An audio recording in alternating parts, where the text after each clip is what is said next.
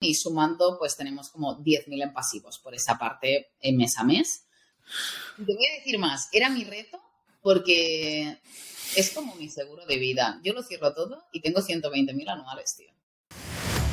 Bienvenidos un día más al podcast de Métricas al Desnudo. Bienvenidos al podcast de los emprendedores y las startups. Espero que estéis muy bien. Yo soy Benji y hoy me acompaña en el episodio una auténtica crack del mundo de los negocios digitales. Eh, es una fuera serie del mundo de la automatización. Conoce creo que prácticamente todas las herramientas digitales del mercado. Y es que me acompaña Jenny Ramos, seguro que muchos ya la conocéis. Pepe Romera la nominó cuando pasó por el podcast, que tenéis el episodio por ahí en la lista, podéis verlo sin problema.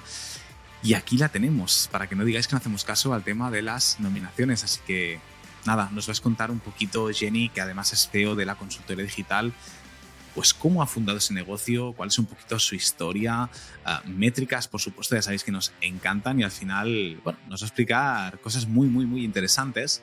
Pero bueno, esto lo vamos a ver en el episodio. Antes de ir con el episodio, eso sí, quiero recordaros que este capítulo, este podcast, básicamente es posible gracias a nuestro patrocinador principal, que es Wildmail.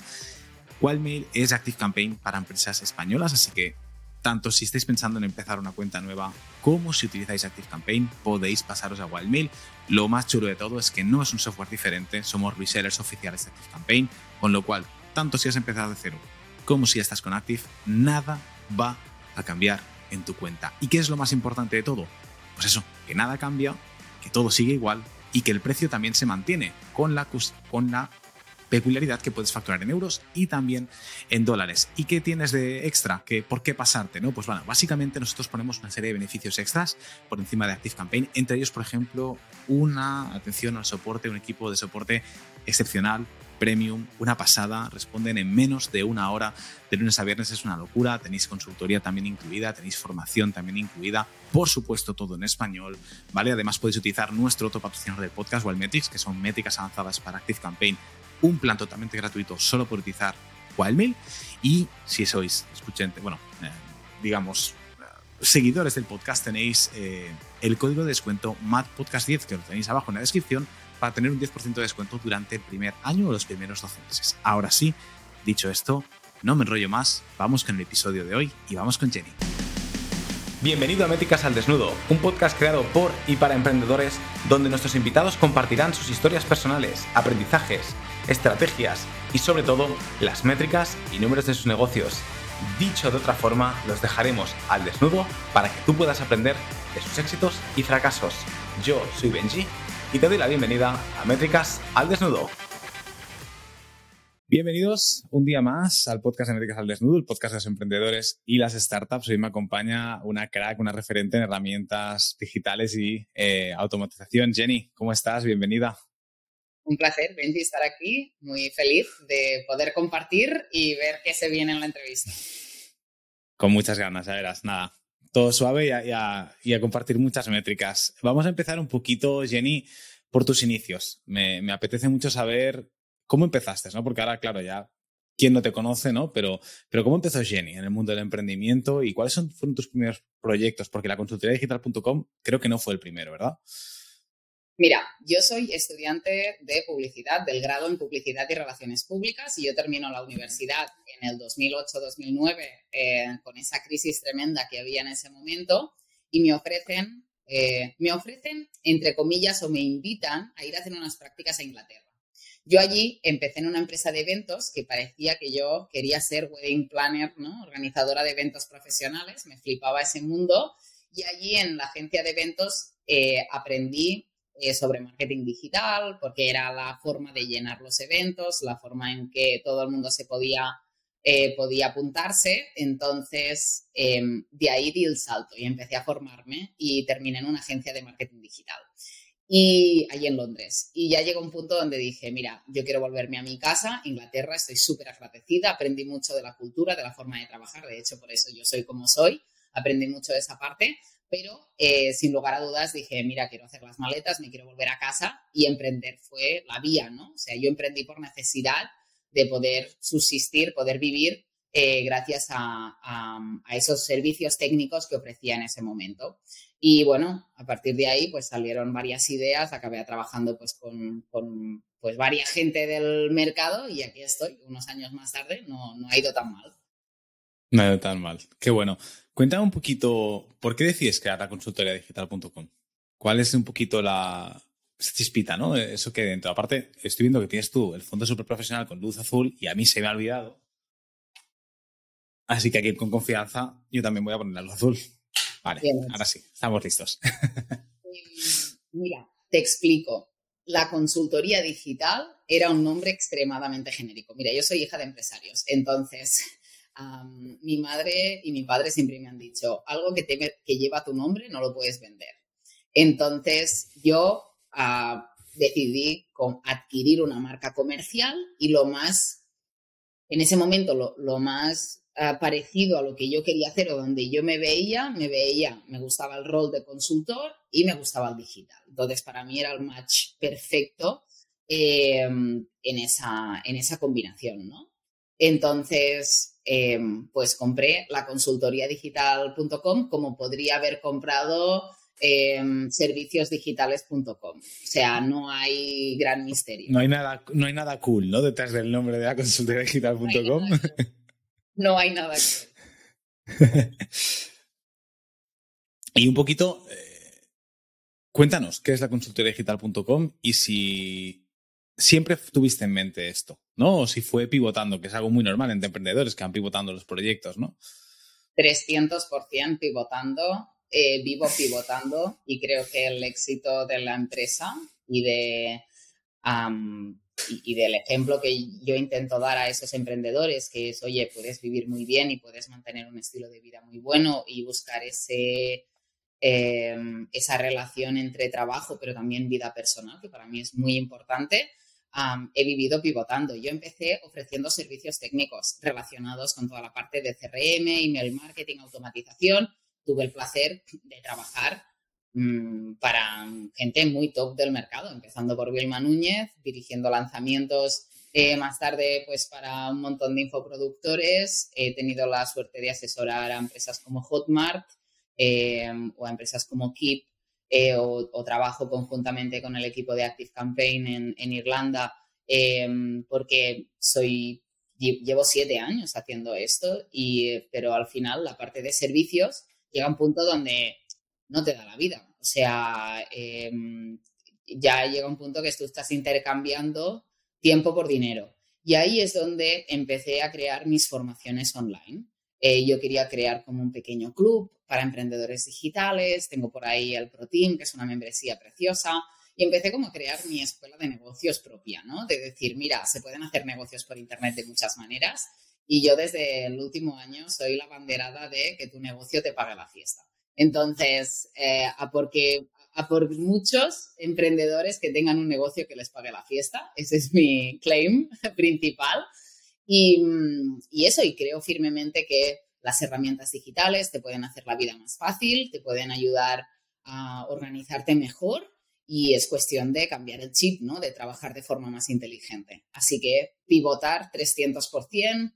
Tenemos, tengo línea de negocios, mi empresa la empresa madre tiene varias líneas de negocios, hacemos, ofrecemos eventos, ofrecemos consultoría, ofrecemos formación, em, ofrecemos eh, referencia de herramientas también, hacemos partnerships con herramientas digitales también. Y ahora ya estoy en la etapa de invertir, pero no invertir en el digital. Estoy en otros temas del sector inmobiliario. Pero sí, hay que reinventarse, ¿no? Toca, toca estar al día. Has hablado de la empresa madre. La empresa madre es consultoriadigital.com. ¿no? No. No. Eh, Cuéntanos un poquito más. Sí, Porque hemos empezado directos con la consultoriadigital.com, que creo que es la marca a lo mejor más visible, ¿no? Que hablábamos ahora, pero tú tienes mucho más proyectos, ¿no? Y claro, ya es mucho tiempo con lanzamientos, llevas siendo a referente herramientas de digitales, aparte has comentado, ActiveCampaign, Keep, pues has trabajado yo creo que con todas, MailChimp. Entonces, cuéntanos un poco cómo surge, cómo vas lanzando estas líneas, estas empresas.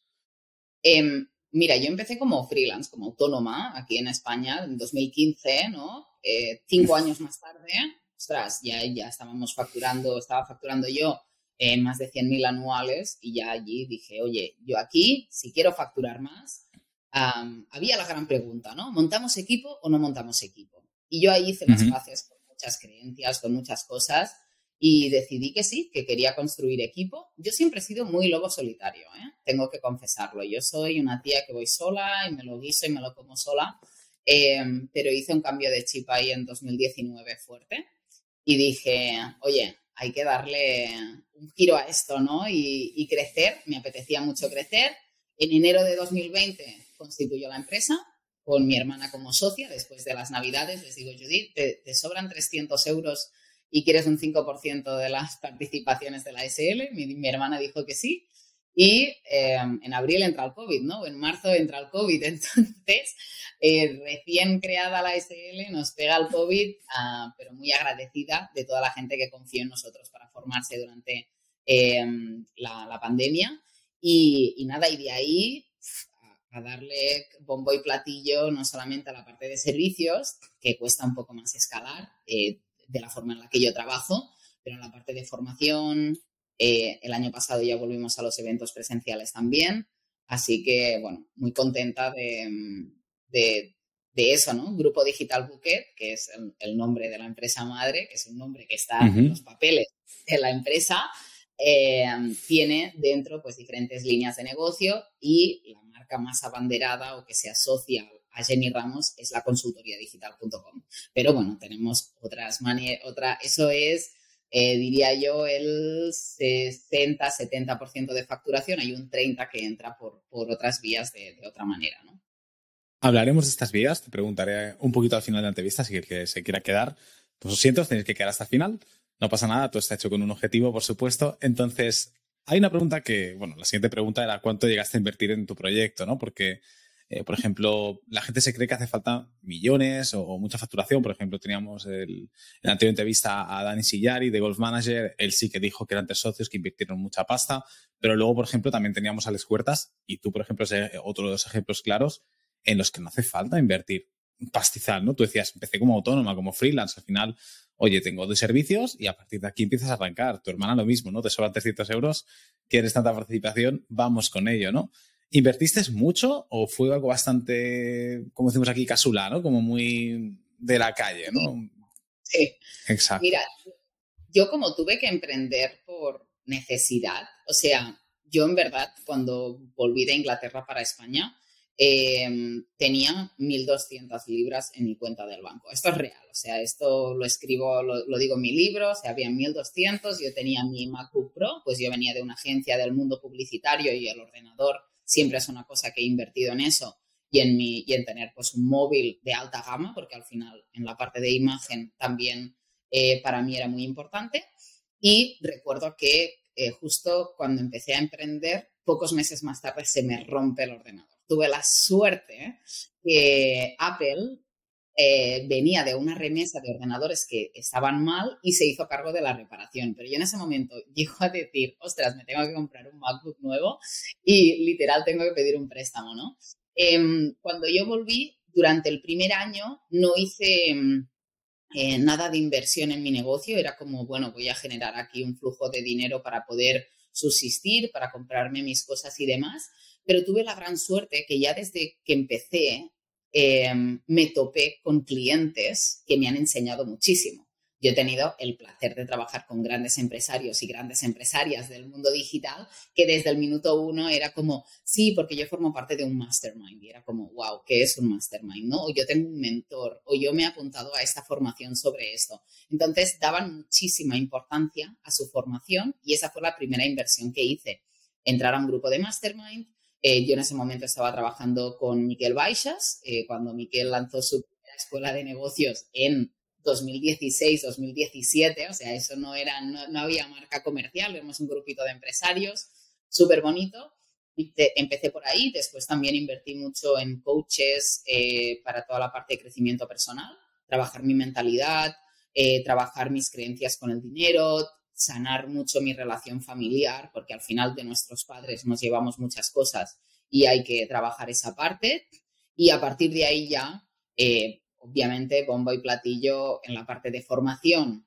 Ah, me he hecho todos los cursos de Vilma Núñez porque creo que es una gran referente eh, y me encanta su manera de hacer. Y después eh, tengo a día de hoy que ya no estoy tanto como para entrar a hacer formación, porque a mí me gusta como investigar, soy muy autodidacta en esa parte, pero sí eh, invierto, em, te diría que casi 20.000 euros anuales en el Mastermind, en un grupo de empresarios que estoy, ¿vale? Porque son 15.000 de inscripción más todos los vuelos y ya, ya 20 mm, o 25 puede que esté invirtiendo en esa parte.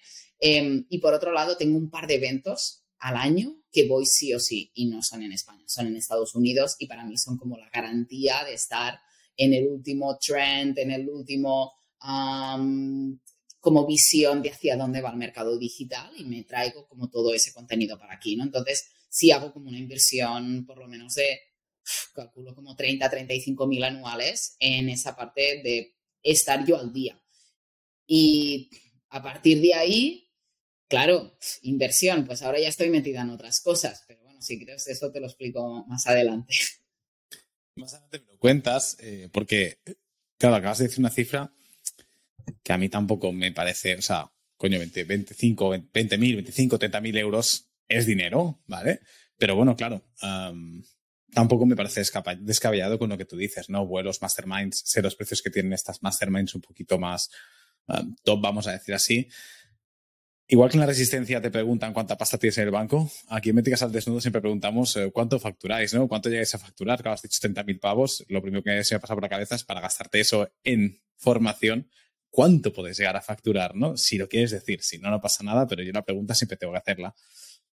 Em, mira, y además voy a dar un apunte. 30 son entradas. O sea, yo pago eso para llegar. Pero tú piensas que estos masterminds, también para poner a la gente un poco en situación, mi última reserva para marzo, que me voy a México, tú piensas que yo no vuelo economía, entonces añade ahí unos miles de ir para allá. Eh, me llevo siempre a una persona de mi equipo, entonces billetes de avión para, para las dos, en este caso con, con Eva, y nos quedamos en el W, que es como el Vela, pero de México. O sea, la noche de hotel no te sale por 50 euros. Eh, más, y todo. Lo digo también, pero claro, si tú quieres ir a cerrar tratos al nivel que queremos ir a cerrar tratos, esos masterminds, esos grupos de empresarios se mueven en esos círculos y... No lo puedes llevar al hostel de México, está claro. Si quieres puedes ir, pero sí que es cierto que em, la gente que va y cierra los tratos, eh, o no sé, o simplemente para estar con ellos, me parece como lo máximo, ¿no? Además, acompañar eso, si te lo puedes permitir, pues es, es pero suma, suma dentro de la ecuación, ya no son 30, puede que un poquito más, ¿no? Un poquito em, más. Claro.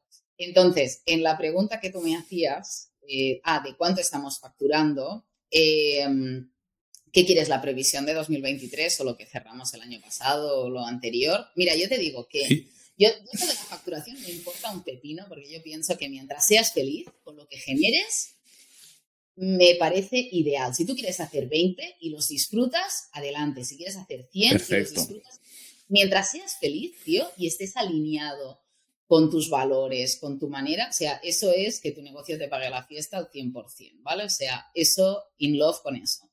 Dentro de todo eso, yo también he tenido como mis picadas. Yo soy, o sea, soy deportista de toda la vida, entonces yo soy una picada de la vida en competir contra mí mismo, no contra los demás contra mí misma. Y em, yo superé el millón de euros acumulado de facturación en 2020. O sea, yo en 2020, gracias al, COVID y al crecimiento eh, que tuvimos, eh, yo desde que empecé hasta ahora dije, ¡buah! He hecho un millón de euros.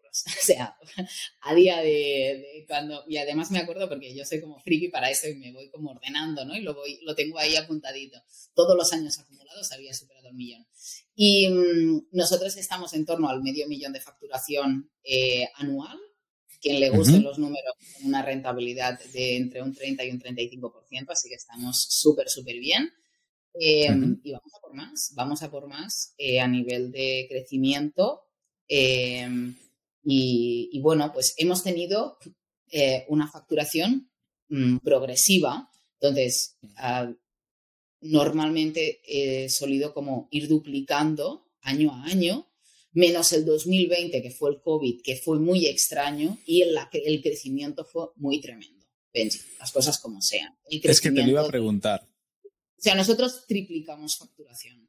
Eh, o sea, yo lo hice tres veces. No, no y aquí es importante, cuando yo hablo de triplicar, no es que triplique toda la empresa, porque al final somos un grupo empresarial, habían las líneas de negocio de eventos que, por ejemplo, no habían pasado, pero la línea de formación se triplicó. Fue una locura. O sea, mm, no, teníamos ni que entrar a argumentar, la gente tenía ganas de aprender, de ponerse al día, de invertir en, su profesión, en lo que iban a, a montar o a emprender. Y 2020 fue una locura. 2021 también durante los primeros seis meses de 2021 el crecimiento también fue importante. Es que te lo iba a preguntar porque ya son muchos ¿no? Eh, los infoproductores que han pasado por el podcast y, todos destacan 2020 como un año en el que, bueno, hasta la persona que te nominó, que fue Pepe Romera, ¿no? Que decía un poco, es que en 2020 como que vendías piedras y las, y las vendías también, ¿sabes? O sea, era como cualquier cosita que luego sí que es cierto que en 2021, quizá no la primera mitad, pero sí la segunda mitad, hubo una debacle brutal y, bueno, ya, ya, que estamos con ello, te, voy a preguntar, ¿no? Porque tú trabajas con muchos infoproductores y el mundo de los infoproductores especialmente está como patas arriba, ¿no? O parece que está como patas arriba, muchos que antes funcionaban no funcionan y entraremos más al detalle, ya que te tengo aquí, hablaremos de estrategias, que si los Launch Fórmula, que si los webinars, que si PAL. ¿Tú también has experimentado esto en tu propia empresa como tal? Mira, yo he tenido la suerte o la desgracia de nunca ser un gran referente en el mercado, que a mí me siguiese la gente porque sí. Digamos las cosas claras. Automatizar no suena sexy. No es sexy, no.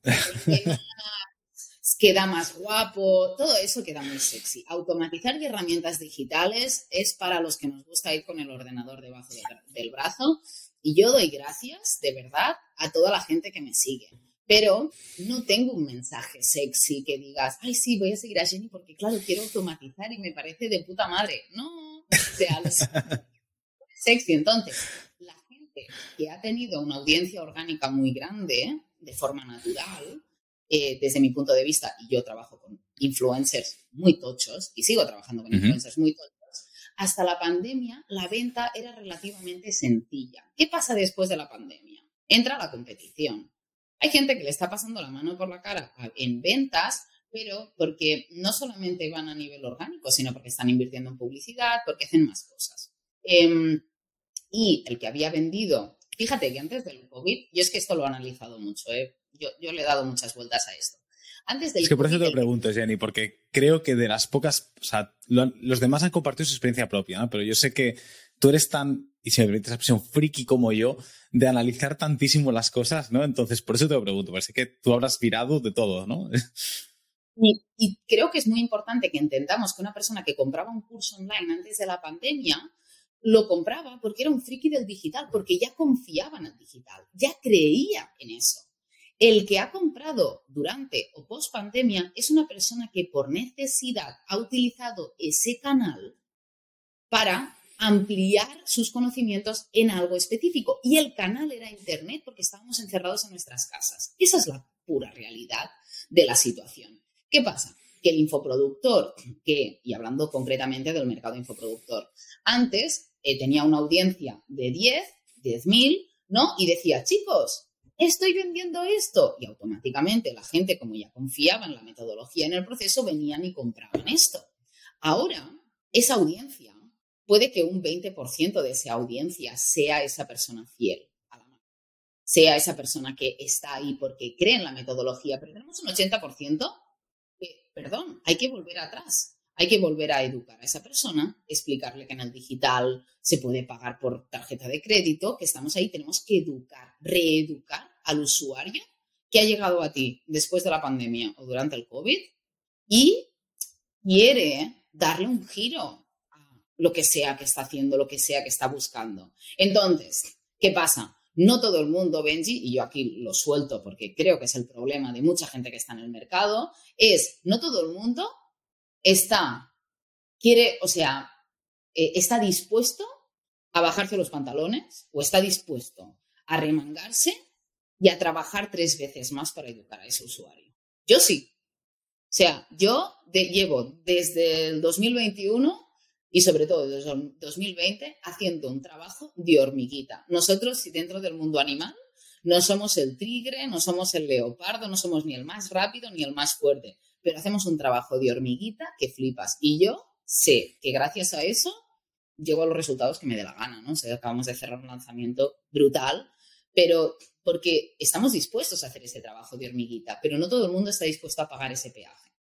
Y ahí hay que meter equipo, hay que meter atención al cliente, y tú lo sabes, hay gente que antes del COVID era, soy nómada digital, con mi ordenador estoy yo solo, facturo 150.000 pavos anuales con un margen del 50% y me voy a vivir a Honolulu.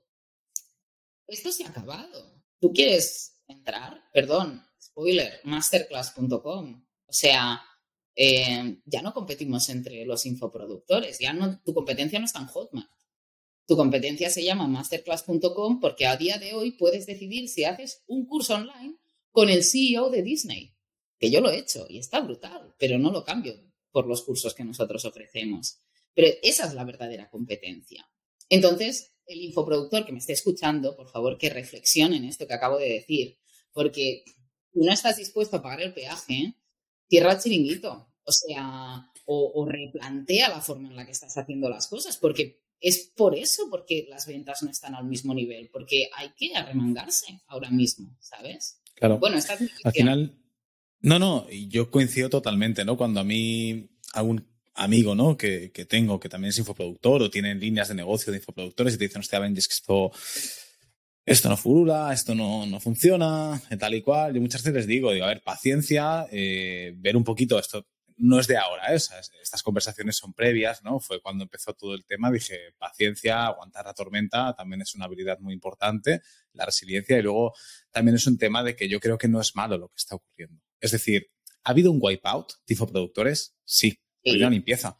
Pero es bueno. O sea, esto lo que quiere decir es que el mercado está madurando. El mercado está profesionalizando todavía más. Eso que tú dices, la competencia al final asusta a aquel que no está dispuesto a lo que tú dices, remangas las manos y decir, joder, no, yo he venido aquí a quedarme, ¿no? Entonces, claro, cuando tienes esa actitud, dices, hostia, pues a lo mejor me puede tocar, seamos sinceros, me puede tocar los huevos que te, para vender lo mismo te va a currármelo más. Pues a todos nos fastidia, ¿no? Está claro, yo qué sé pero también mola, porque te obliga a, esa competitividad de decir, contigo misma, sana, pero decir, vamos a intentar hacerlo mejor, vamos a buscar otras maneras, vamos a aprender a hacerlo. Y al final eso es bueno para todos, para el, para el productor, para el, que, el usuario, para la persona que lo compra, para todo. Entonces al final, cambiando un poquito de tercio, pero siguiendo con ventas, ¿qué canales de adquisición tenéis vosotros eh, en la empresa? ¿Vale? ¿Tocáis un canal de adquisición en concreto?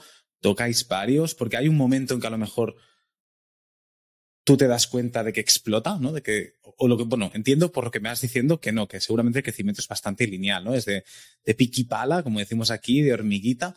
No sé si en algún momento ves que explota y qué canales estáis probando, utilizando, cómo funcionan. Adquisición de usuario, quieres decir como a nivel Adquisición de, usuario. eso es. Publicidad, SEO, contenido, lo que sea.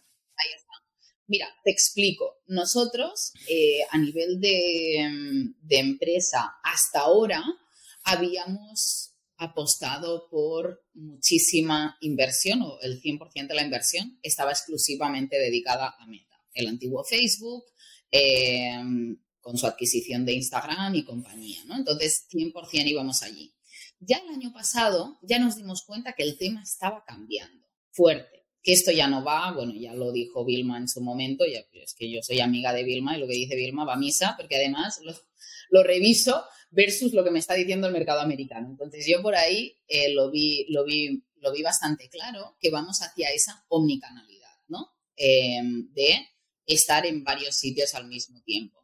Y creo que la omnicanalidad se ha vendido como plataforma de pago exclusivamente. Creo que ahí tenemos que dar como un matiz de cuando hablamos de omnicanalidad, no necesariamente estamos hablando de online y no necesariamente estamos hablando de pagar en las plataformas en las que queremos estar visibles. Eso a mí me hizo este año pasado reorganizar 15% del presupuesto de Publi en eventos presenciales, en acciones en eventos presenciales. Eh, retorno a la inversión, no te puedes llegar a imaginar. No te lo puedes esta, esta, decisión que decides cambiar un poquito entre canales es porque las métricas, costes por leads y demás empezaban a disparar, las conversiones bajaban. No. No, porque nosotros además el coste por lead era...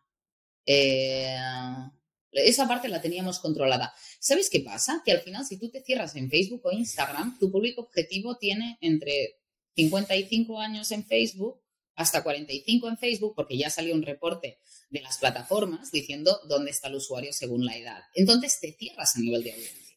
Porque la generación Z, que van a ser nuestros compradores de aquí cinco años, están en TikTok.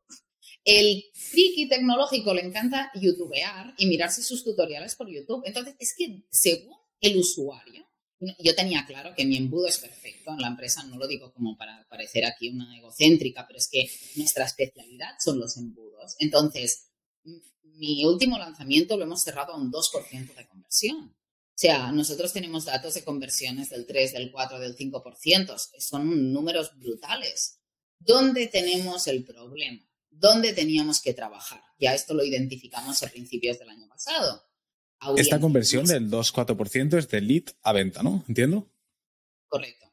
Entonces, el, el punto estaba en, tío, hay que ir a buscar más usuarios. Ese es nuestro reto, eso es en lo que no hemos invertido. Ahí entra el reto de entrar a YouTube, entra el formato este vertical famoso que hay que estar en multiplataforma, em, eventos.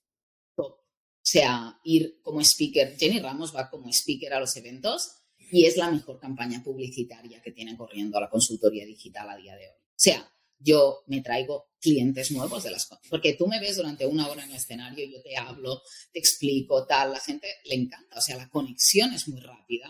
Y, por ejemplo, el año pasado di un total de siete ponencias en eh, diferentes eventos, abriendo mercado en tres países nuevos. Bolivia, em, estuve en, en Argentina y estuve en Chile. Entonces, este año ya tengo cerrado Uruguay, vamos a hacer Estados Unidos y vamos a buscar otro tercer país. Entonces, eh, ir y abrir mercado, esto no está todo el mundo dispuesto a hacerlo. Coger un avión, plantarse allí, cerrar un trato de ir a dar una charla. Y eso para mí es una de las estrategias de audiencia que está funcionando mejor. Y obviamente, después a nivel de canales de adquisición, el formato vertical rápido de contenido de valor en multiplataforma, shorts, Instagram, TikTok, Reels, sí, sí, sí. Ganador, O sea, ese formato está funcionando. Creo que el reto ahí está en que sea contenido de valor. O sea, tú piensas que yo estoy posteando un, un reel o un TikTok al día ah, y ahora. Entonces, necesito 30 buenos contenidos cada mes. Y ese es el reto, que no sean mierdas de vender todo el rato, ¿no? De, ¿sabías que el 3.7% de no sé qué, no sé cuánto? ser drama, ¿no? O sea, hay que, y el reto está en buscar buenas referencias, buscar buenos contenidos, hablar durante el, em, durante esos contenidos, ¿no? Y hay, hay que dedicar tiempo. Es que si no tienes tiempo, no mm, por muy buena que sea la inteligencia artificial, te hago spoiler, eso puedes usarlo para un 20% de los contenidos. Sale la puta inteligencia artificial, sale en todas y cada una de las entrevistas y charlas que he hecho en este 2023. es una pasada. De hecho, Maider Tomasena, que acaba de publicar eh, un contenido muy chulo hace muy poco, decía que la inteligencia artificial, el chat GPT-4, este, con todo el tema este, es, era como cuando salieron las calculadoras. Una calculadora está muy bien y te va a dar el resultado, pero tú tienes que interpretar el ejercicio, saber incluir los datos correctos. Entonces, y ahí nace una nueva profesión, ¿no? Que es el que sepa utilizar la inteligencia artificial a su favor.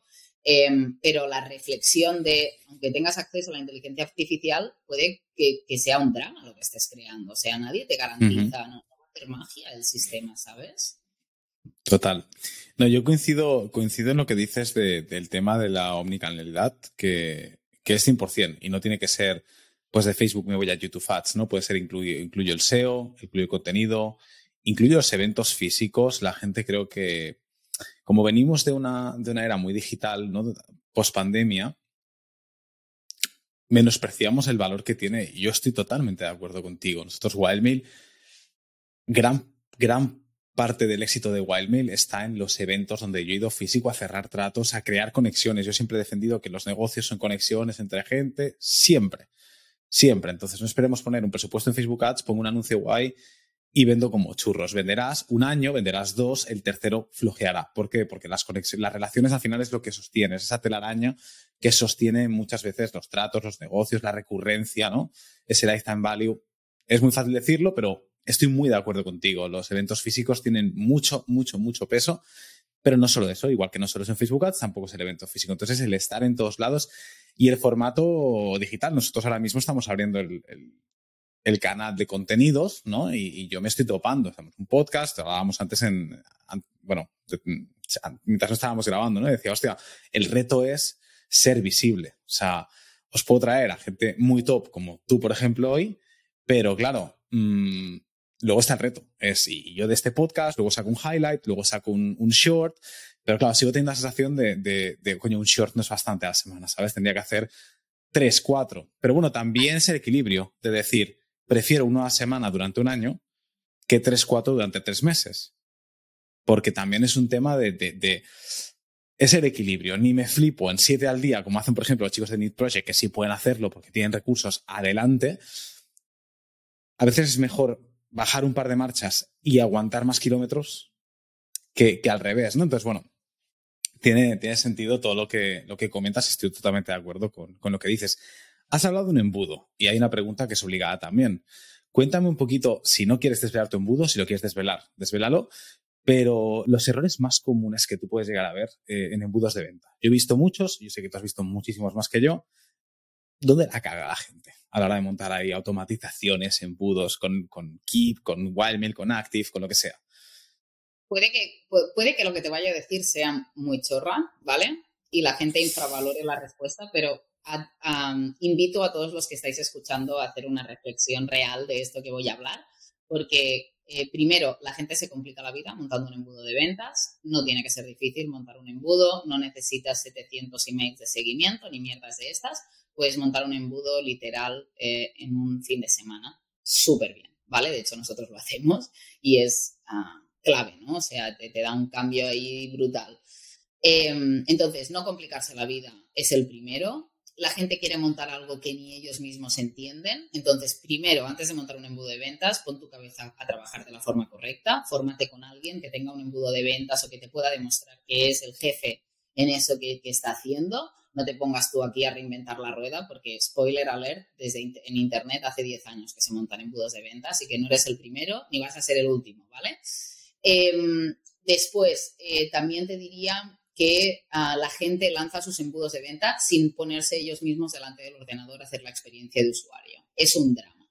Yo he visto gente que ha pagado 3.000 euros por un sistema de ventas, se lo han entregado.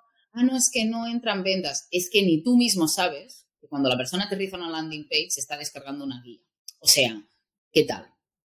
Creo que ah, ahí hay una reflexión a hacer de tú debes conocer tu, tu propio sistema de ventas muy bien. Ojalá hagas ese ejercicio sentado al lado de una persona que pudiese ser el público objetivo de tu empresa y pudieses mirar y poder testear con él si el sistema, si la experiencia de usuario es buena y hacer mejoras en base al feedback de esa persona de confianza. Yo siempre animo a hacer eso. Y después, cuando todo eso ya está hecho y estamos lanzando y demás, el gran error es no publicitar el embudo, o sea, no dar visibilidad a ese recurso gratuito que arranca el embudo o a mandar visitas cualificadas a la web, a tal, tal. Todo eso es muy importante. Em, y hay mucha gente, como ya llegando al siguiente nivel, que me dice, Jenny, ahora que ya el tráfico de LinkedIn me está funcionando, voy a montar un podcast, siete bloggings, he contratado a un tío de Nuggets para que me monte tal. Y es como, tío, frénate. Esto no va de meter siete canales de tráfico. Esto va de tener un canal que te genere un tráfico de puta madre y si tú después de ese canal de tráfico quieres hacer otro, empieza por otro, pero no montes siete al mismo tiempo porque tu energía se va. O sea, eso... Eh, eso para mí es, es clave. Después me podría, claro, yo soy una friki de los números. Benji, me encanta, la, la, pregunta podría estar una hora solamente hablando de esto, pero yo enseño a mis, enseño a mis alumnos también a identificar cuál es el 20 que va a generar el 80 en el embudo. Tú tienes que tener la capacidad de tener tus métricas diarias, tal, tal, tal, y decir, vale, si yo hago que esta conversión en vez de un 10 sea un 20, entonces aquí van a haber más ventas, ¿no? Y trabajar esa parte también. Entonces, invito a todo el mundo a tener unas métricas. Las métricas son la clave para poder escalar resultados y para poder también identificar qué cuál puede ser mi siguiente paso para mejorar eso que estoy creando. Entonces, esas para mí son como errores clásicos de embudos. Em, y, último error también, para ya los que sois más avanzados, que es la gente cree que montar embudos es como voy a montar 30 embudos en mi empresa y es como, no, monta un embudo y sácale el máximo jugo a todas las personas que pasen por ese embudo. ¿no? Entonces, maximizar la rentabilidad del lead eh, para mí es como ya el siguiente nivel dentro de, de, la, de esa análisis eh, del embudo de, de, las posibles mejoras. No podría estar más de acuerdo. Eh, sobre todo las primeras, o sea, me he visto a mí mismo cuando me invitan a hacer alguna masterclass en una conferencia, también me explican, ¿no? Hostia, embudos, tú que has visto tantos embudos, tal. Siempre digo, a los gochiras, alejaos de ellos. El embudo más simple es el que más funciona. 99,9% de las veces ocurre así. Segundo, eh, lo que tú has comentado también de eh, no complicarte con canales de adquisición o, o abrir diferentes líneas. No, para mí es domino y masterizo uno y luego voy a por otro y luego voy por otro. E incluso dentro de uno, o sea, veo gente que hace prospecting, hace venta, hace el webinar, hace el funnel. Stop. Para, haz un funnel de puta madre. O haz prospecting y hazlo de puta madre. Y cuando eso lo tengas hiperdominado y lo puedas delegar, te vas a otro. ¿Vale? Y yo siempre digo lo mismo. Wildmail lo hemos subido simplemente prospectando de 3000 KMRR a 65 KMRR solo prospectando. Y ahora es cuando nos planteamos el hecho, vamos a por el contenido. Sabemos que es un reto, eso que tú dices, es foco y es energía. Y al final es pasta también. ¿Vale? Es tiempo y es pasta, que eso, que eso es pasta. Y luego hay una cosa que, que has comentado también, y es el tema de, y lo digo porque lo digo siempre, pero también a los oyentes que lo sepan, ¿no? Cuando me preguntan, ya, pero es que tengo un embudo ya. Cuéntame, cuéntame más truquitos, lead scoring, contenido dinámico, y cómo hago esto y cómo hago lo otro. Digo, yo os lo cuento. Y funcionar, funciona. Pero ni se os ocurra montarlo todo de golpe y mucho menos si vuestro embudo funciona muy bien. Si vuestro embudo funciona muy bien, ni lo toquéis. ¿Vale? O hacéis un beta tester muy pequeñito. Porque a veces se joden las cosas solo por probar y por querer mm, explotar a la gallina de oro, ¿no? Entonces, eh, eh, eh, estoy muy de acuerdo en todo lo que has comentado. Al final, la simplicidad es muy amiga en estos casos. ¿Qué opinas un poco, y pregunta muy rápida, sobre el tema de las estrategias, PDFs, toda la cantidad de fans locos que hay con webinars um, y demás? ¿Crees que son súper efectivas? ¿Han perdido un poquito de efectividad? ¿Conversiones que te suenen un poquito? Creo que la efectividad de la estrategia que elijas debe ser adecuada al usuario que va a participar en ese entrenamiento gratuito. Reflexión importante. Me importa un pito que a ti te encante hacer webinars o PLFs o retos. Eh, lo importante es que tu usuario le sea útil y le genere em, le, genera una conexión con aquello que tú estás haciendo. Entonces, si seguramente estás trabajando en una transformación a largo plazo, como puede ser física, pues hacer un reto de 21 días de sentadillas seguramente te, encaja más que hacer un webinar de sentadillas, ¿no? Eh, aquí con este ejemplo parece muy básico, pero la gente realmente tiene que reflexionar en el formato.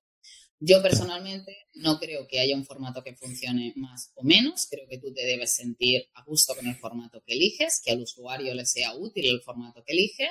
Yo llevo siete años vendiendo con webinars y no lo cambio. Y no voy a hacer un PLF en mi vida. porque no lo voy a hacer? Porque no es mi estilo y porque a mi gente le encantan las cosas cortitas, al grano, eh, directas, una hora y media de content, saben que vamos a vender, la gente compra, estamos bien. O sea, entonces Em, creo que es importante como eso y a nivel de producción no es lo mismo un webinar que un PLF, que un reto a nivel de producción de energía, eso también hay que ponerlo encima de la mesa, ¿no? No deja de ser un lanzamiento, no deja de ser un proyecto de marketing digital donde debemos ah, dedicarle el tiempo necesario. Total, 100%. Teniendo aquí a, no sé si te gusta, hay mucha gente que no le gusta el referente, experto, especialista, ¿no? Pero una crack, vamos a decir una crack de, herramientas digitales. Eh, otras preguntas obligadas es muy rápido. Dinos un toolkit eh, básico de tres, cuatro herramientas para gente, uno, gente que está empezando, beginners, y dos, intermediates. ¿Vale? Vale. Em, mira, de hecho, yo compilo toda mi, mi análisis anual en un recurso muy chulo, os lo voy a enseñar. Eh, que es esta guía maestra de herramientas de automatización, que no, la vendemos en físico, esta la tengo yo porque a mí me flipa sacar esto, eh, y yo la actualizo cada año. Ahora en breve voy a sacar la, nueva versión de este 2023. Y esto lo pueden adquirir y todo en la consultoriadigital.com, ¿no? Lo dejaremos todo abajo. Vale, sí, sí, sí, es gratis. O sea, este, esta guía maestra es, es, gratis. Tiene como el típico rollo de embudos de mira, te explico, debes hacer esto, debes, hacer lo otro, ¿sabes? Como eh, un poco para dar ideas.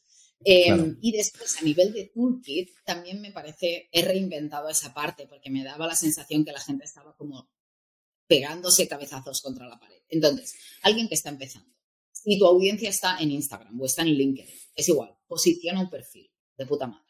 Móntate un enlace en la bio en Canva, que es gratis, y te puedes tirar un enlace en la bio fantástico que lleve a iniciar una conversación en WhatsApp y lleve a reservar una llamada. No te compliques la vida. Este es el embudo mínimo viable que puedes montar esta tarde para tu negocio. Que cualquier persona que te encuentre por internet pueda ponerse en contacto contigo de forma ordenada. Ya está. Eso es para mí el ABC perfecto, ¿no?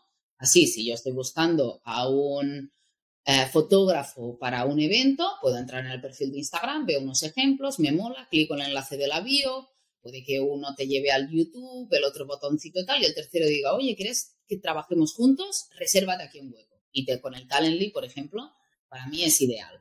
Ahí, obviamente, eh, yo soy muy fan de Google Workspace, que es el, la suite empresarial de Google. Pues email profesional ahí dentro, tienes acceso a todas las herramientas de Google que me parecen súper top y ahí te gestionas tu mini negocio online. Ya está. Eso es para mí el ABC.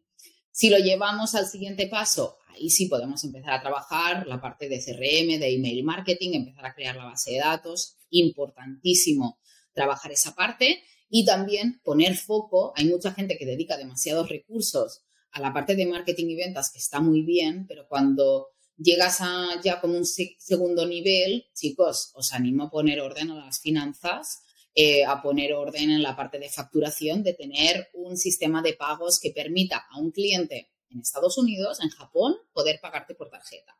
Y la mayoría de profesionales que yo conozco dicen, ah, sí, hazme una transferencia. Tú sabes lo que cuesta hacer una transferencia internacional. No te van a pagar, no van a querer trabajar contigo. Móntate un Stripe, montate un PayPal, montate un algo que te permita, que le permita al cliente pagarte telemáticamente sin tener que entrar al banco. O sea, y que puedan hacerlo con una tarjeta. Eso para mí es un imprescindible en el día de hoy. Si tienes una tienda online, puedes trabajar con una herramienta como Shopify.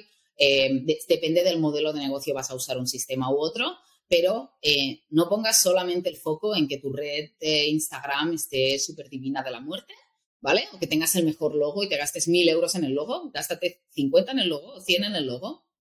Y los otros 900, eh, fórmate en usar herramientas para ganar tiempo, dinero y calidad de vida en otros aspectos del negocio, no solamente el marketing, ¿vale? Porque hay, hay mucho más que marketing. Al final, si quieres construir un negocio, asentar las bases por ahí también es importante. En mi suite empresarial de Toolkit, para quien sea un poco más friki, nosotros somos cliente de Slack de toda la vida, nos encanta Slack, pagamos la versión premium con sus usuarios y todo porque es nuestro canal es de Es una maravilla, nosotros también lo utilizamos y es una locura.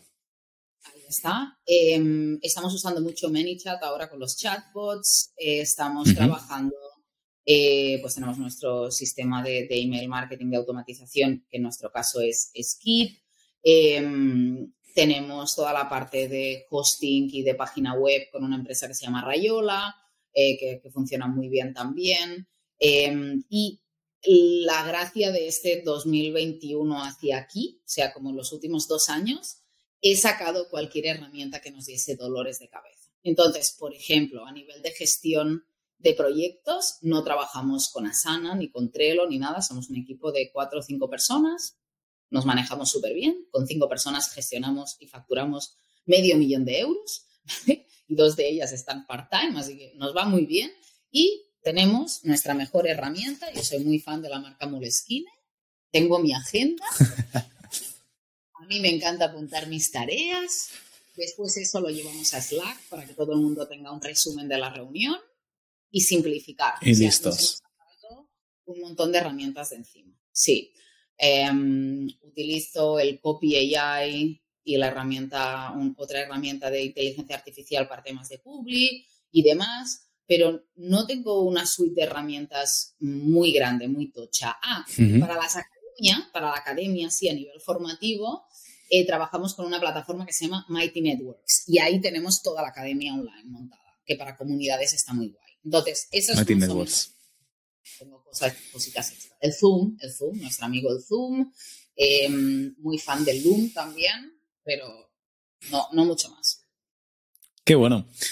Merci por, pues al final la pregunta era más para la audiencia, pero súper bien también que te hayas animado a, decir incluso todo el toolkit.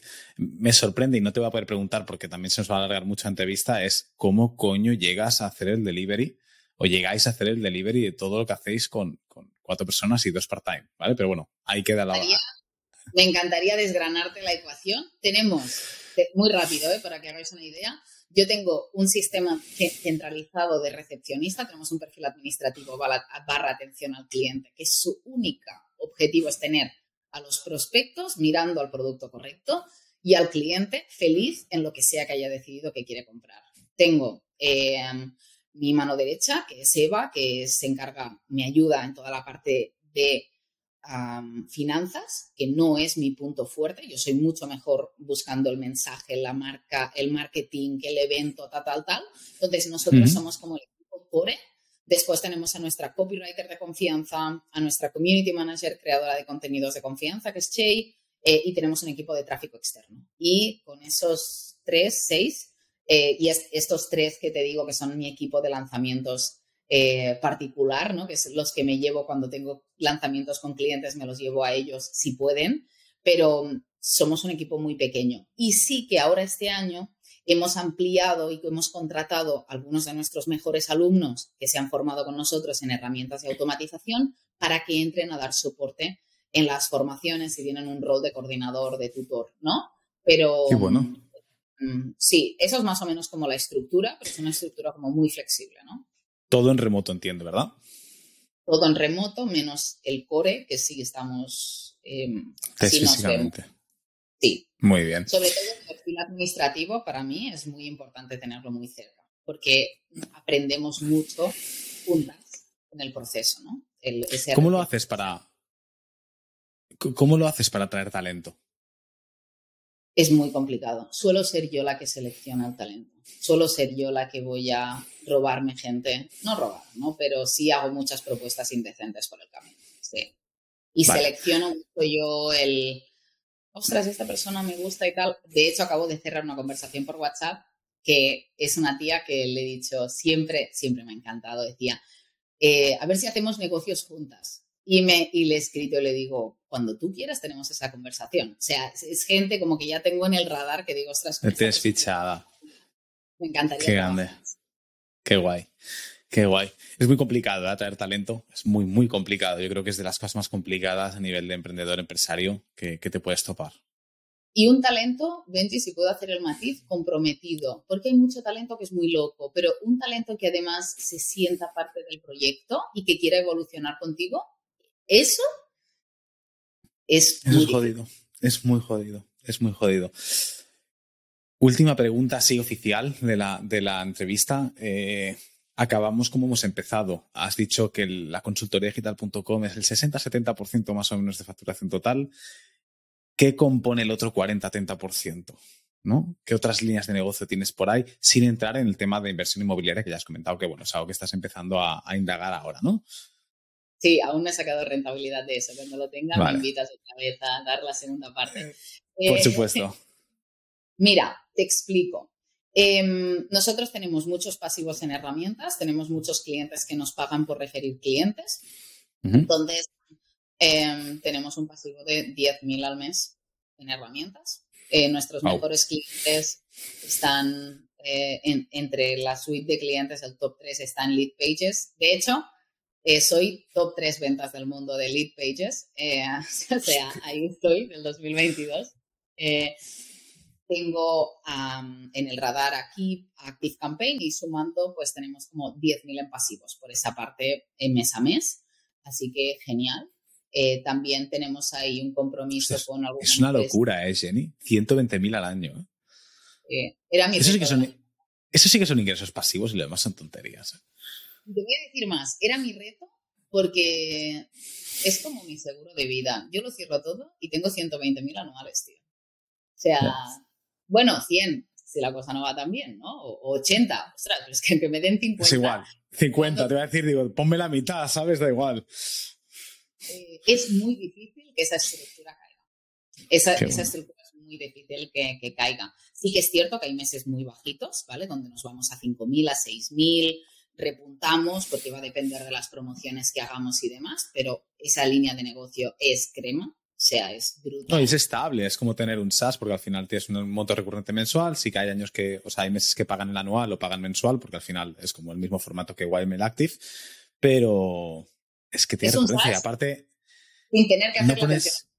Exacto. Ni la captación. Y luego además, porque la captación te viene directamente de tus servicios. Y además es un tema de que no pones todos los huevos en la misma cesta.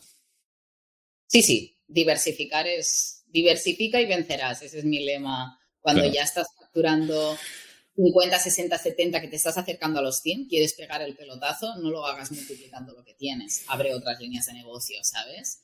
Entonces, eso por una parte. Después, yo trabajo, eh, este año pasado no lo he hecho tanto, pero suelo trabajar a coproducción con algunos influencers, algunos Em, empresarios digitales que me llaman y piden que yo les dirija el lanzamiento y suelo llevarme pues un 15 de lo que sea el lanzamiento. Em, entonces por ahí también me entra una parte y trabajo mucho a nivel de marca personal mis afiliaciones. Esa sería como reutilizando la base de datos que ya tengo y mi audiencia, pues imagínate el año pasado em, cuando Vilma lanzó el, último programa de Growth Hacking, me saqué 15.000 pavos de, afiliación. Una locura. Wow. Una, locura. O sea, em, brutal. Entonces fue como eso para este año, por ejemplo, me gustaría como darle un giro, darle un poco más de cariño Em, pero no como para hacer mucha afiliación, sino hacer dos y hacerlas bien hechas al año. Exacto, sí, sí. Eh, sacarme un, extra por ahí, ¿no? Y mm, dentro de la estructura empresarial, Jenny Ramos como marca personal no ofrece los servicios dentro de la estructura de la consultoría digital, son como servicios de Jenny Ramos, entonces todo lo que yo venda de consultoría, de sesiones, de tal, tal, tal, eso por ahí tengo mi parte de servicios. Dependiendo de mi año, si tengo más o menos disponibilidad, pues puedo ofrecer ah, más, o menos. O menos. Y también em, ya he llegado al punto donde cuando entro al, proyecto me gusta eh, que sentirme involucrada ¿no? y sentir que me motiva ese proyecto. Entonces suelo trabajar con eh, marcas o clientes, suelen ser como creadores de contenido o gente que tiene un muy buen posicionamiento en redes y es como, quiero hacer un lanzamiento, pero no sé por dónde empezar. Entonces, con esa gente suelo trabajar yo y, mm, muy guay, o sea, lo disfruto mucho porque es como un entrenamiento personal para alguien y después verlos crecer me, encanta. Me encanta. Qué bueno. Pues Jenny, eh, Jenny, no te, no te quiero mm, eh, entretener mucho más, así que vamos a hacer las últimas tres cositas, tres preguntitas muy rápidas, pero ya no son sobre la consultoría digital. Una es la ronda rápida de preguntas, que es la novedad de este año. Luego la segunda es que me preguntes tú lo que quieras y la tercera es que nomines a alguien para que venga al podcast, ¿vale? La ronda de preguntas es muy rápida. Vamos a intentar meterla en menos de un minuto, ¿vale? Entonces son preguntas sobre ti, son pregunta y respuesta rápida. Sí, no, o rollo como no nos podemos enrollar muchísimo, ¿vale? ¿Lista? ¿Preparada? venga, vamos con ello. Pregunta primera. ¿Qué harías si no tuvieras la consultoría digital? ¿Qué negocio estarías, por ejemplo? estaría ofreciendo servicios, rentabilidad súper alta. Vale. ¿Qué valoras más de una persona a la hora de contratarla? Eh, actitud positiva, resolutiva, proactiva, top. Herramienta de automatización favorita. Keep. Infusionsoft, del antiguo Infusionsoft, lo siento. ¿Lanzamientos o Evergreen? Eh, lanzamientos. Vale. Emprendedor con quien te encantaría charlar y que todavía no hayas charlado. Ah, ah qué, qué, buena pregunta. Em, em, tuve el placer de compartir vuelo con The Gref. En la parte de adelante me hubiese continuado con continuado, eh, me hubiese encantado, perdón, me, me emociono solo de decirlo, seguir esa conversación un poquito más y conocer el mundo youtuber o con Ibai Llanos, me encantaría, uno de los dos. Qué guay. Un lema que te encante. De tu negocio te paga la fiesta. Venga. ¿Cuántos viajes haces de media en un año? Soy plata en Iberia, mínimo 25 vuelos anuales. un viaje pendiente por hacer. Japón. Un país que te haya sorprendido mucho. Para bien o para mal. Tengo un amor muy especial para República Dominicana. Siempre. Me encanta. ¿Y sueles, sueles planificar o improvisar los viajes? Planificar. Súper. Oye, pues bien. He preguntado mucho de viajes porque sé que eres una gran fan de viajes, entonces digo, aquí le tengo que tocar un poquito la parte personal que sé que le, que le encantará. Jenny, pregúntame lo que quieras, que llevo aquí una hora cosiéndote a preguntas. Ya está bien. Eh, ¿Cuáles son tus expectativas eh, para este super podcast de este 2023? Uh, qué buena pregunta. Eh, a nivel de métricas, a nivel intangible. Intangible de impacto a la gente que escuche este podcast. A mí me encantaría. Yo este, una la parte personal por la que decidí empezar esto fue por inspirar a la gente a emprender de una manera mucho más consciente, ¿no? De ahí viene el poquito el nombre, eh, sacar un poquito lo bonito de esta profesión, también lo difícil, los números, que es muy importante también tomar decisiones en números, entonces al final inspirar a gente. Y es muy guay porque me escuchan cuatro gatos, aparte de mi, familia y, mis colegas, ¿no? Pero es muy bonito cuando vas a hacer una masterclass y la gente te dice, hostia, escuché esta entrevista y me gustó. O conocí a mi mentor a través de la entrevista y digo, hostia, pero si esa entrevista tiene 200 views, ¿no? Entonces, sí, sí, pero, pero son buenos. Entonces, para mí es inspirar a la gente. Es totalmente, para mí es aportar mi granito de arena este podcast. Creo que desde Wildmail y Metis hacemos muchas cosas muy guays, ayudamos a mucha gente, muchos emprendedores, pero para mí es, es mi semillita. Entonces, me haría muchísima ilusión que este podcast llegara a las métricas, eh, incluso a la monetización, hacerse incluso algún viral, algún short y lo que fuera, pero no por el tema del éxito ni ser youtuber, sino por el, por el poder llegar a más gente todavía y el poder mantenerlo, porque al final obviamente destinas unos recursos, destinas un tiempo. Si esto se monetiza sin ser rico, pero da algo, me es mucho más fácil justificarlo y mantenerlo. O sea que esas serían mis expectativas para 2023. Qué guay, súper, me encanta. ¿Y a quién nominas para que se venga aquí? Al podcast. Pepe Romera, te nomino a ti. Seguimos con la cadena. Yo soy unas relaciones públicas fuerte, entonces tienes una lista de clientes muy importante a, seleccionar. ¿Qué gusta, nacional o internacional? El podcast es en español, o sea que posiblemente sea en español. Yo no tengo ningún problema en hacerlo en inglés, pero. ¿Como español o Latinoamérica? me, da, me da igual me estás sentando hasta hacerte tres. Nomíname a tres, ¿no? Dani nominó a tres, ya digo, da igual, nomino a uno, pero nominar a quien queráis. O sea, yo por mí. Em, mira, no, sé, o sea, mira, te voy a nominar a, tres, a tres descubrimientos de este 2022 que a mí personalmente me, han, son gente que me ha abierto los ojos, ¿no? Por un lado, Rubén Turienzo, no sé si lo ubicas. no lo ubico, me suena el nombre, pero no lo ubico. Es un consultor muy top eh, y un tío con una vibra súper bonita. Así que Rubén Turienzo por ahí. Eh, después, a una tía que conocí, una tía argentina que se llama Sofía Contreras, que le flipan los números y le encantan los negocios. Y tiene, ella ha montado una startup eh, que, ya se salió de ellas, pero un, perfil súper interesante también para, para entrevistar. Y esos han sido dos de mis descubrimientos. Tendría que mirar mis fotos del móvil, ¿no? Como para nominar a la gente, porque yo soy como... es no me acuerdo, ¿sabes? Em, pero sí, fueron como dos... Eh, ah, mira, y he visto por aquí Eh, tengo un contacto en República Dominicana muy divertido del sector inmobiliario que se llama El Economista Youtuber y ayuda como a generar em, riqueza en la nueva era, ¿no? Entonces, Gabriel es muy top también. Si te mola rollo inmobiliario, sacar métricas de otras cosas, de rentabilidad de Airbnb, que no sea tan enfocado a negocios digitales, también puede estar muy guay. Qué bueno. Tuvimos a Pau Antó eh, a principios de año por aquí, también para el inmobiliario, pero me mola, me mola porque creo que Gabriel a lo mejor le puede dar un toque diferente, ¿no? Y como el economista youtuber, seguro que está en el mundo de YouTube, o sea que al final es una plataforma diferente, o sea que creo que puede aportar mucha frescura.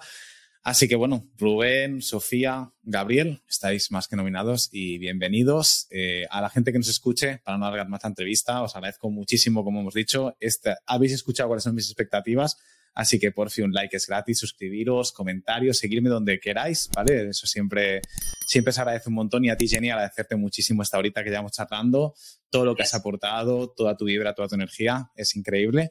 Así que nada, un placer poder contar contigo aquí en Métricas al Desnudo. Muchas gracias y muchos éxitos. Muchísimas gracias. Un abrazote, Jenny. Chao, chao. Y así llegamos al final del episodio, pero espera, no te vayas todavía. Si quieres seguir aprendiendo con más emprendedores, conocer más métricas, aprender de otros negocios o simplemente inspirarte con nuevas historias, hay muchos más episodios esperándote en nuestro perfil. Además, puedes seguirnos en YouTube, Spotify y el resto de plataformas. Ahora sí, muchísimas gracias por acompañarme una semana más y nos vemos aquí viene con más.